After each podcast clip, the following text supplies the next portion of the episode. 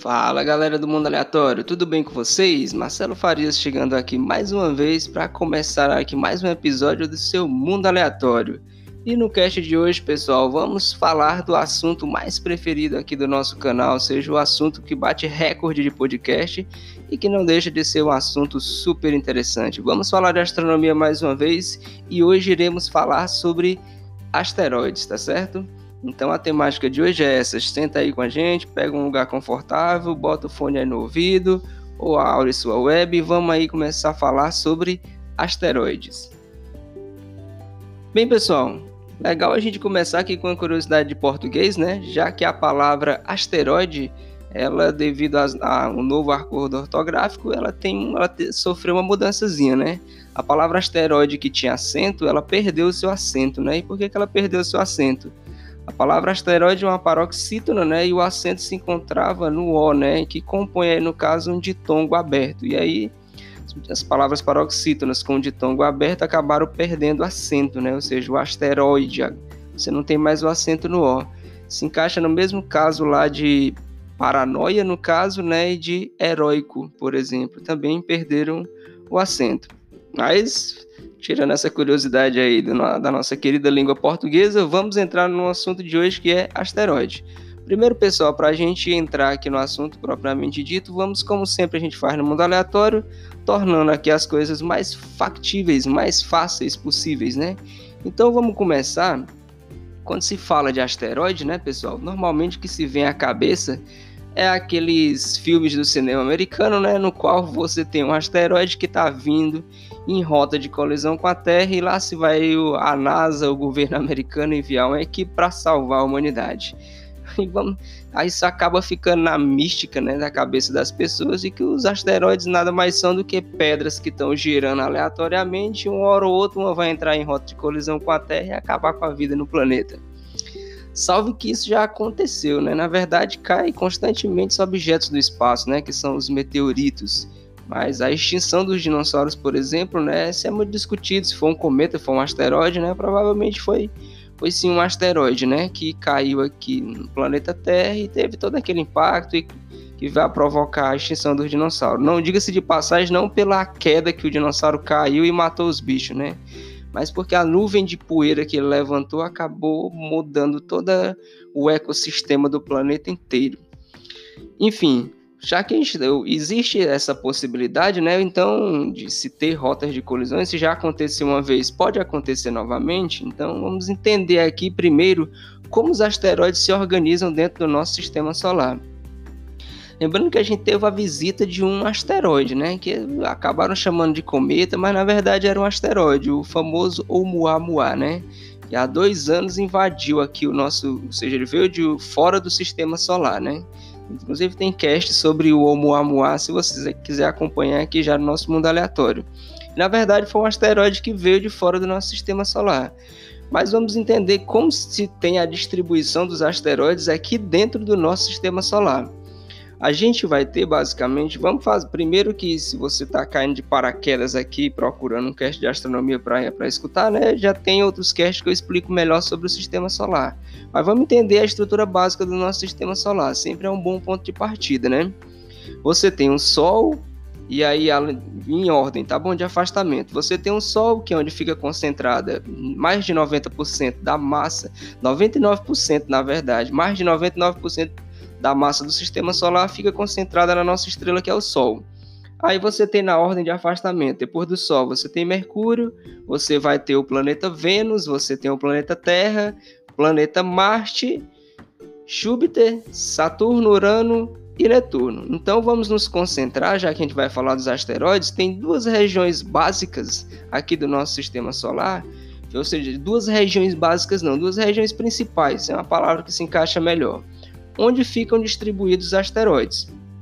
Então a gente tem os asteroides, o primeiro espaço onde eles ficam concentrados. Você tem entre a órbita de Marte e a órbita de Júpiter. Ou seja, tem a Terra, tem o planeta Marte, que compõe Mercúrio, Vênus, Terra e Marte, os quatro planetas rochosos, né? E a partir de Júpiter, os planetas gasosos. Então você tem ali o planeta entre a órbita, no caso do planeta Marte, do planeta Júpiter, o que a gente chama de cinturão de asteroides. Cinturão vai remeter porque esses asteroides, lembra, os asteroides eles não ficam esses asteroides que vão ficar aqui nessa região, eles vão também descrever uma órbita em torno do Sol, ou seja, eles vão girar em torno do Sol. Isso aqui é um cast, não dá para mostrar a figura, mas é mais ou menos como se tivesse como se você pegasse um autódromo, por exemplo, num dia de corrida, ou seja, os carros ficam fazendo aquele percurso. Assim ficam os asteroides também fazendo percurso em torno do Sol. Tal qual o planeta Terra, os demais planetas fazem, os asteroides também descrevem uma órbita em torno do Sol.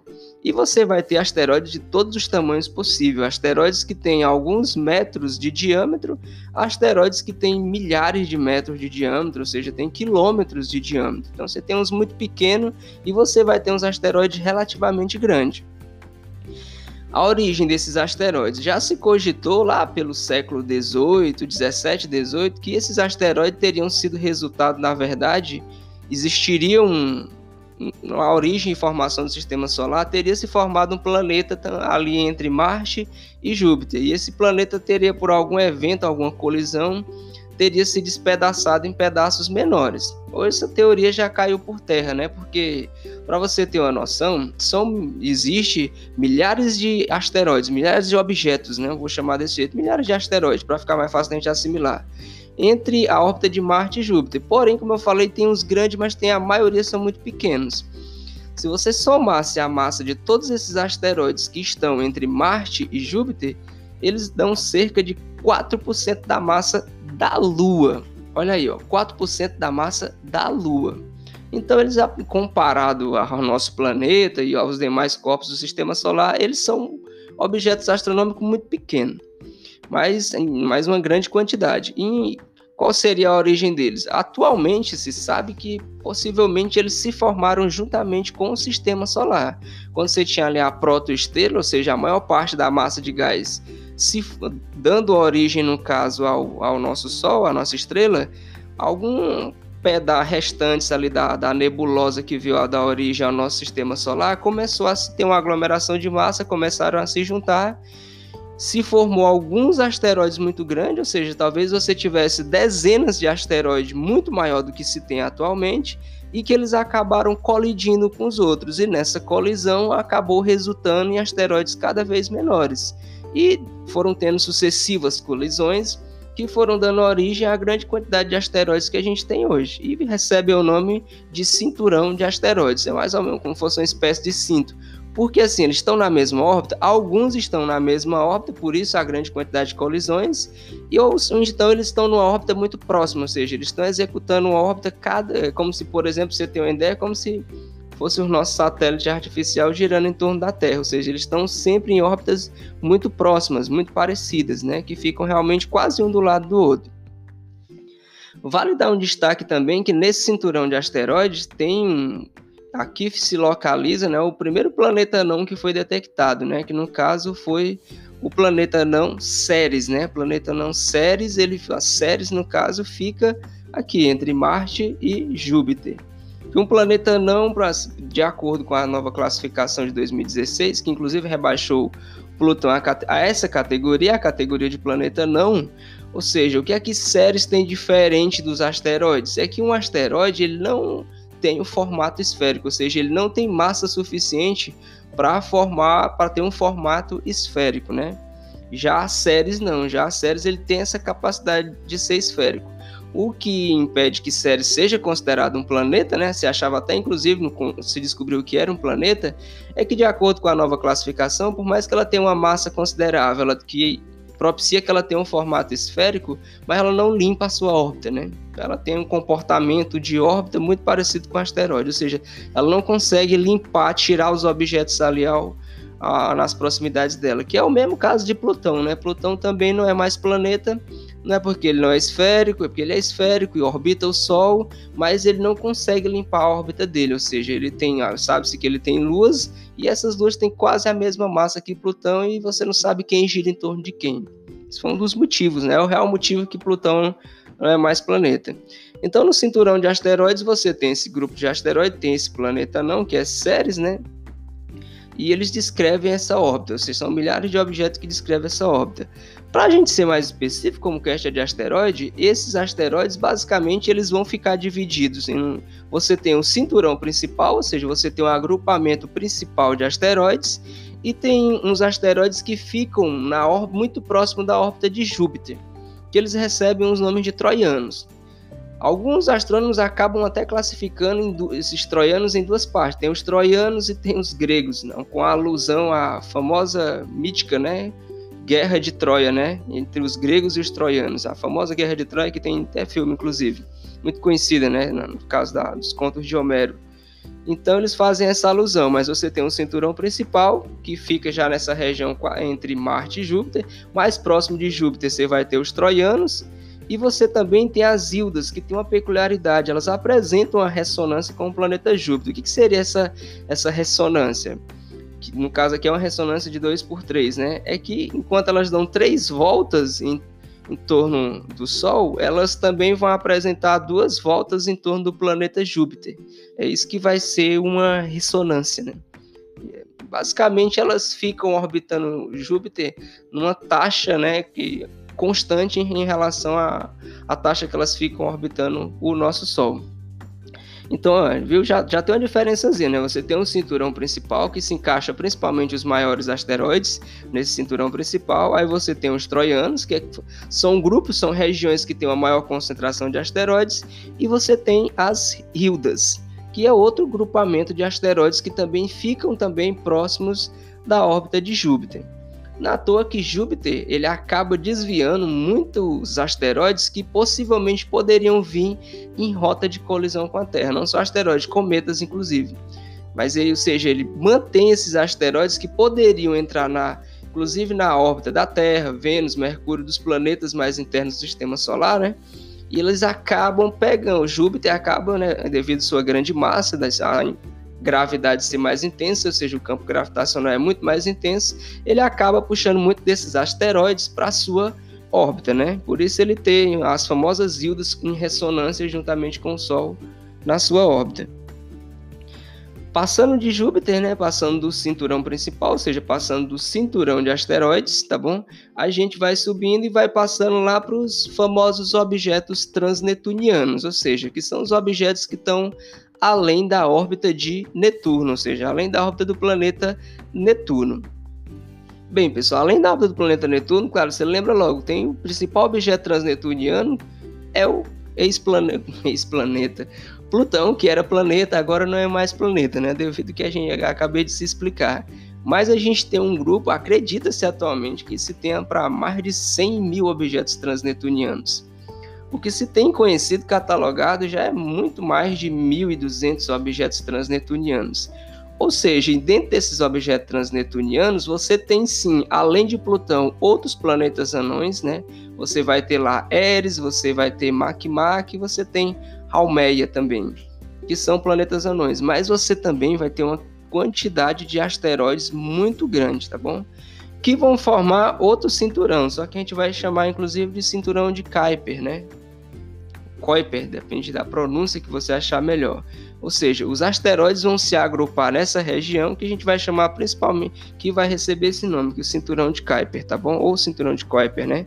Como você preferir. O que, que seriam esses objetos, né? Como eles Primeiro, os objetos transnetunianos, a gente vai classificar como objetos transnetunianos qualquer objeto que esteja além da órbita de Netuno, né?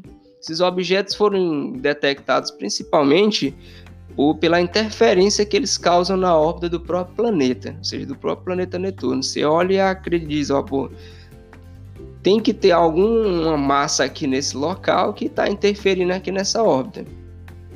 Agora, no final do ano passado, final de 2019, saiu um artigo, inclusive, que se foi descoberto para quase, quase 300 objetos de uma vez só que estão ali na órbita transnetuniana. Mas vamos nos concentrar, já que o cast é de asteroides, principalmente no cinturão de Kuiper, né? Que é onde vai ficar a maior concentração de asteroides. Eles vão receber, como eles vão ficar muitos desses asteroides, o que eles acabam como eu falei, entrando para, inclusive, em órbitas às vezes um pouco mais interna, né? Seja, alguns deles vão descer aqui para a órbita mais interna, sendo principalmente atraídos né, pela gravidade dos gigantes gasosos. Você lembra que você tem Júpiter, tem Saturno, Urano e tem Netuno, que possuem uma massa gigantesca, né? possui uma massa muito grande. Então, esse campo gravitacional nessa região ele vai ser muito intenso, ou seja, ele faz com que muitos objetos que estão no cinturão de Kuiper acabem descendo para essa órbita. Tem uma quantidade maior de objetos? Claro, muito em relação ao cinturão de asteroides? Sim, muito maior. Os objetos do cinturão de Kuiper tanto vão apresentar massas maiores, né? eles têm um diâmetros maiores, como também você tem uma maior concentração de objetos. Né? Só que eles vão apresentar uma órbita com uma excentricidade muito maior, já que eles estão mais distantes, né? então a excentricidade, quando a gente o termo excentricidade é para designar muita distância que o objeto está em relação ao Sol. Quanto mais distância ele está em relação ao Sol, maior vai ser a excentricidade no caso da sua órbita. Então, os asteroides aqui dentro do sistema solar, eles vão se concentrar né, principalmente nessas duas regiões. Cinturão de asteroides, né? E no cinturão de Kuiper. Claro, vai ter um, um, asteroide ou outro, isso não é uma regra. Se você olhando para o espaço, você não vai ver eles todo bonitinho circulando um do lado do outro, tá bom? Na verdade, são essas regiões do espaço em que você tem uma probabilidade grande de você encontrar, ou seja, a região que você mapeia que diz, ó, é nesse, por aqui nessa região que está delimitada é onde vai passar as órbitas desses asteroides.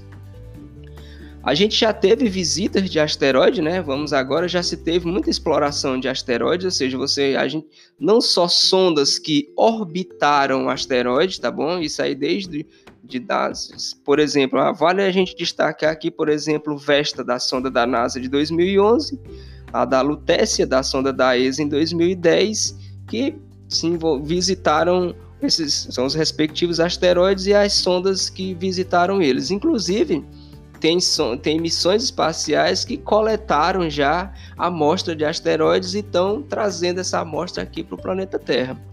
Por quê? Vamos lá, né? Porque essa, essa, essa se esse objeto se estudar tanto esses asteroides. Primeiro, lá no Havaí tem um telescópio né, que está destinado exclusivamente a fazer o mapeamento de objetos que têm uma possível rota de colisão com a Terra, ou seja, são asteroides que passam muito próximo da órbita da Terra e eventualmente pode vir a ter rota de vir em rota de colisão com o nosso planeta.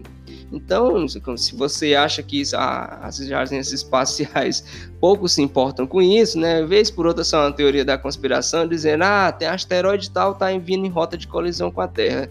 Saiba que existe sim uma equipe inteira, telescópios inteiros que ficam monitorando esses objetos.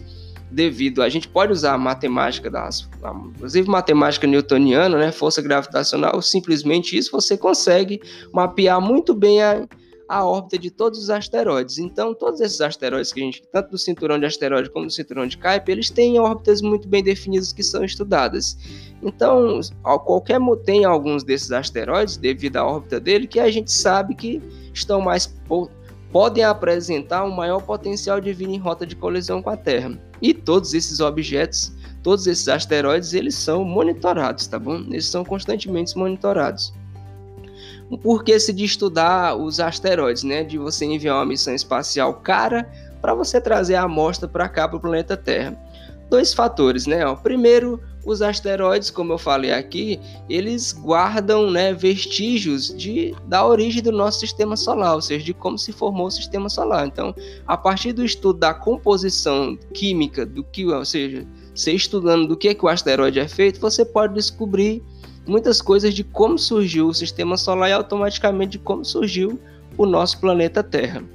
Segunda coisa que se está muito em. Vale se um assunto muito da pauta é que se está em pauta que se, é você discutir a exploração espacial. E os asteroides, existem asteroides que são muito ricos em materiais que são valorizados aqui na Terra, como por exemplo prata, ouro, né, até mesmo diamante, metais como ferro, uns têm rica em cobalto, ou seja, materiais que são essenciais para o desenvolvimento industrial aqui do nosso planeta. Então tem asteroides, se a gente for fala, tem asteroides que pode valer trilhões de dólares, tem só em matéria em ferro, por exemplo, ou materiais ferrosos, né, no caso, alguns metais preciosos, metais preciosos, metais que podem ser utilizados na indústria. Então tem uma grande quantidade sim de asteroides que se você tiver acesso a ele, você conseguir minerar, claro, você deve estar dizendo, oh, Marcelo, tá uma ficção científica, minerar um asteroide, mas a gente já tem tecnologia para ir coletar pequenas amostras, né? Porque qual o grande problema, né? Vamos lá, já que a gente falou, como é que os caras fizeram para pousar uma, uma sonda em um asteroide? Porque o asteroide, tanto ele não tem um formato esférico, se dificulta, mas principalmente a massa é pequena, então a força gravitacional dele é pequena, ou seja, vai ser muito volátil você pousar nele. Mas a grande questão é o seguinte: é que se você conseguir desenvolver, é claro, isso aí é bem futurístico, se você conseguir desenvolver uma nave, por exemplo, capaz. Vamos lembrar da, da, tecnologia dos ônibus espaciais. Digamos que você consegue retomar a tecnologia dos ônibus espaciais, só que muito melhorada. Ou seja, com a capacidade de você realmente colocar um grupo de trabalhadores, você vai para o asteroide, chega no asteroide você minera o asteroide. Ou seja, um asteroide que é rico, por exemplo, vamos dizer em prata, né? Então você retira lá a quantidade de prata que você consegue trazer, é como a mesma coisa que você faz hoje. Você tem uma mina, você manda, você extrai, o caminhão vai lá, traz aquele minério. Tem uns que, na verdade, é, são muito ricos em óxido, né? O óxido é quando o minério, por exemplo, o óxido de, de se você pegar o óxido de ferro, né? Que é o óxido de alumínio, por exemplo, que é a bauxita, né? Não é o alumínio puro, é um material que você tira junto com, com a terra que vem ali, aí depois que você faz o processo para se retirar o alumínio. Você poderia fazer isso parecido com asteroide também. Agora, claro, a gente está possivelmente leve-se décadas ou até mesmo séculos para se desenvolver a tecnologia para chegar a esse ponto, mas vale salientar né, que algo fundamental para o desenvolvimento da tecnologia são os metais, né? E a gente aqui, só lembrando que esses metais que a gente tem aqui na Terra, por mais que pareça inesgotável, né? Mas eles são finitos. E sem falar que se extrair minério, por exemplo, a extração de alumínio, ou seja, lá de qualquer metal que você tira do, da crosta da Terra, você causa um desmatamento enorme, você causa sérios problemas ambientais. Então, você conseguindo tirar isso de um asteroide, você tanto minimizava o impacto aqui no planeta Terra, ou seja, evitava que você destruísse o planeta, causasse impactos ambientais, como poderia, no caso, como poderia também ser uma forma de você fazer essa extração, por exemplo, de uma forma até mais limpa, né? Você não estaria usando tantas máquinas para se fazer isso. Claro, vai ter o custo de toda a viagem espacial, né? Claro você trazer isso no ônibus espacial também seria muito caro. Se a gente levar em consideração a tecnologia que a gente tem hoje, né? Mas à medida que você desenvolva alguma tecnologia que possa tornar isso mais barato, ficaria totalmente viável você ter essa exploração de asteroides. Então coloque aí nos comentários se você acha que é possível, né?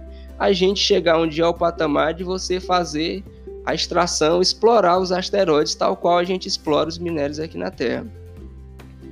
A outra coisa, a alusão muito grande que a gente tem do imaginário, né, para a gente encerrar aqui o cast, é sobre se existe a, a, possibilidade de um asteroide vir em rota de colisão com a Terra e causar, um, novamente, assim como aconteceu com os dinossauros, uma extinção em massa aqui da vida da Terra, né? Bem, por mais que, como eu falei, a gente tenha o monitoramento deles, a gente tenha o monitoramento dos, desses asteroides, Acontece que é uma coisa bem imprevisível, por assim dizer. Como assim imprevisível, né? Vamos tentar entender. Você, digamos que você está monitorando um dado asteroide. Esse asteroide, bom, você fez o cálculo aqui direitinho, esse asteroide não vai passar perto da Terra. Mas o problema é que lembra que esse asteroide está no espaço, então ele pode sofrer ação gravitacional. Ele sofre ação gravitacional da Terra, do Sol, de Vênus, de Mercúrio de outros asteroides maiores que possam passar perto dele. Ou seja, você tem muitos, mas muitos objetos que interferem na órbita dele. E vamos, vamos lembrar do caso do Oumuamua, um asteroide que veio de fora do sistema solar.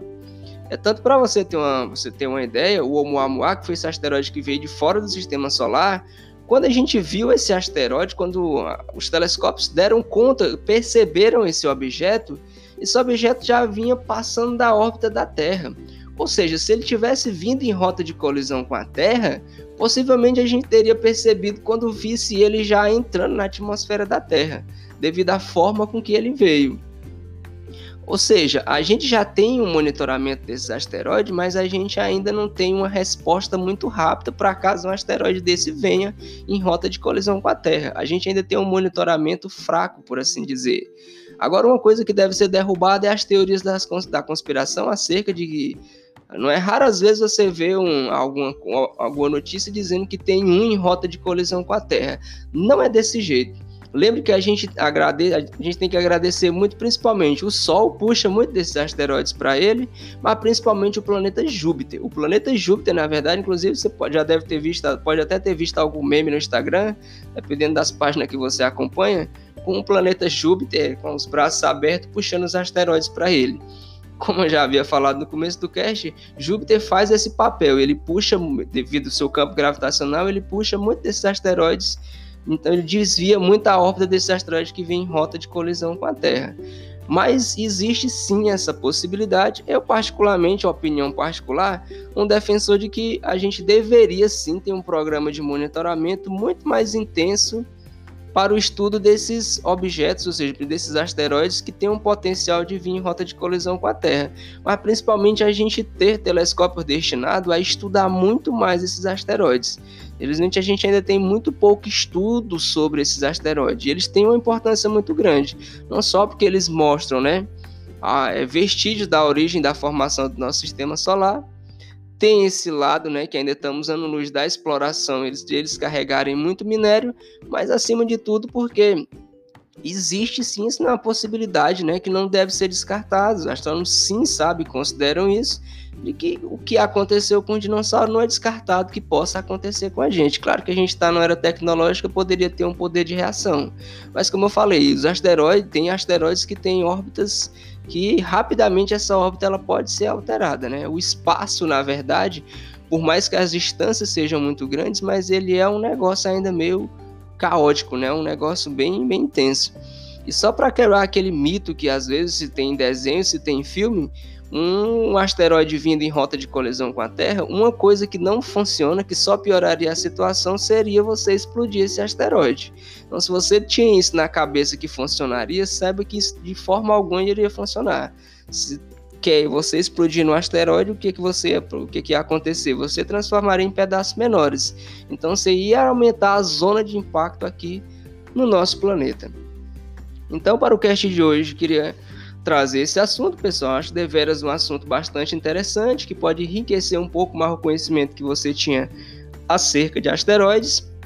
Só lembrando que se você quer entrar em contato com a gente, você tem lá o mundo aleatório 48@gmail.com.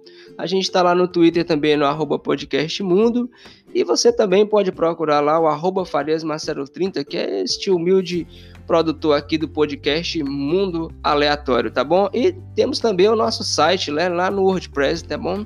Você pode procurar lá no WordPress o Mundo Aleatório, tá certo? Qual a gente sempre está divulgando os casts que a gente produz. Então, se você gostou do cast, vai conferir lá os outros casts que a gente tem no Mundo Aleatório. Temos também já casts de história, né? Dá uma conferida se você se interessa também outros casts de astronomia.